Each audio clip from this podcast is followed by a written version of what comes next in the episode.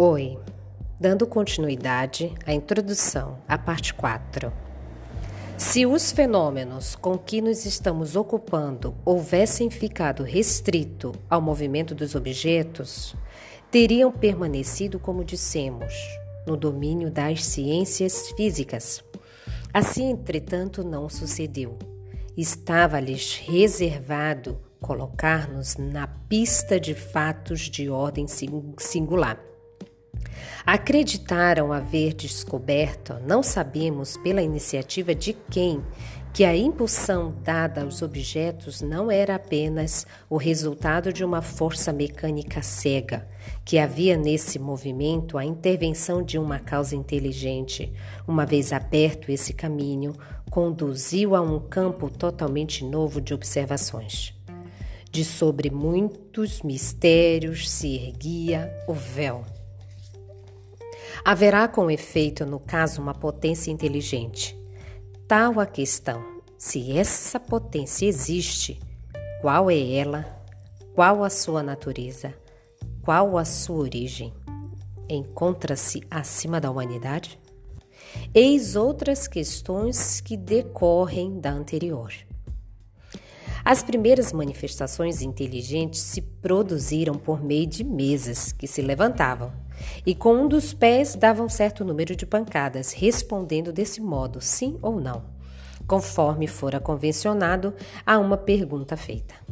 Até aí, nada de convincente havia para os, a, para os sépticos, porquanto bem podiam crer que tudo fosse obra do acaso. Objetivaram-se depois respostas mais desenvolvidas, com o auxílio das letras do alfabeto, dando móvel um número de pancadas correspondente ao número de ordem de cada letra. Chegava-se a formar palavras e frases que respondiam às questões propostas.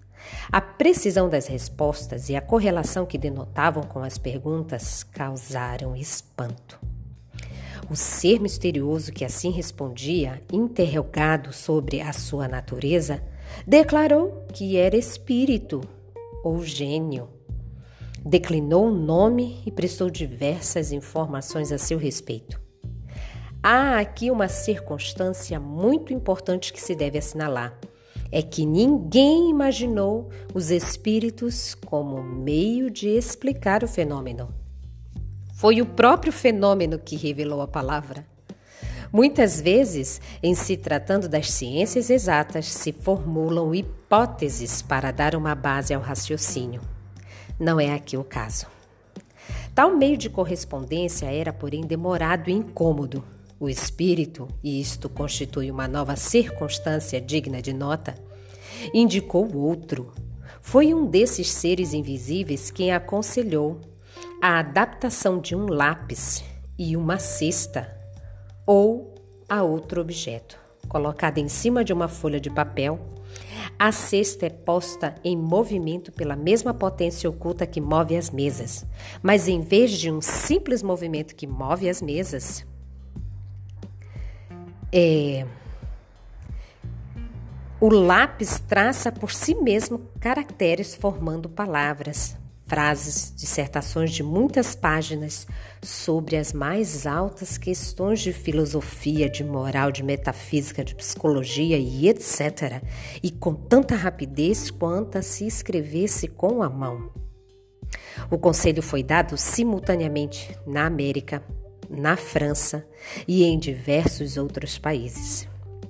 Eis que termos o deram em Paris a 10 de junho de 1853, a um dos mais fervorosos adeptos da doutrina e que haviam muitos anos, desde 1849, se ocupava com a evocação dos espíritos. Vai buscar no aposento ao lado a cestinha, amarra-se-lhe um lápis, coloca-a coloca sobre o papel, põe-lhe os teus dedos sobre a borda Alguns instantes após, a cesta entrou a mover-se e o lápis escreveu muito legível esta frase: Proíbo expressamente que transmitas a quem quer que seja o que acabo de dizer. Da primeira vez que escrever escreverei melhor. O objeto aqui se adapta ao lápis, não passando de mero instrumento completamente indiferente, são a natureza e a forma que tenha. Daí o haver-se procurado dar-lhe a disposição mais cômoda. Assim é que muita gente se serve de uma prancheta pequena. A cesta ou a prancheta só podem ser postas em movimento debaixo da influência de certas pessoas dotada para isso e de um poder especial, as quais se, de, se designam pelo nome de médiums, isto é, meios ou intermediários entre o espírito e os homens. As condições que dão esse poder resultam de causas ao mesmo tempo física e morais, ainda imperfeitamente conhecidas, porquanto há médiums de todas as idades, de ambos os sexos e de todos os graus de desenvolvimento intelectual. É, todavia, uma faculdade que se desenvolve pelo exercício. Como podemos ver na quarta parte da introdução, Kardec já aprofundou mais o desenvolvimento da manifestação que tinha com as mesas, que na verdade o próprio espírito se dizer que era ele que estava ali. Olha só, o próprio Espírito disse, né? Eu estou aqui.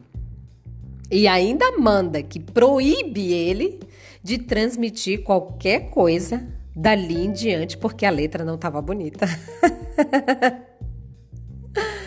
então, aqui são fatos mais esclarecedores, né, de como Kardec chegou a essa conclusão, né?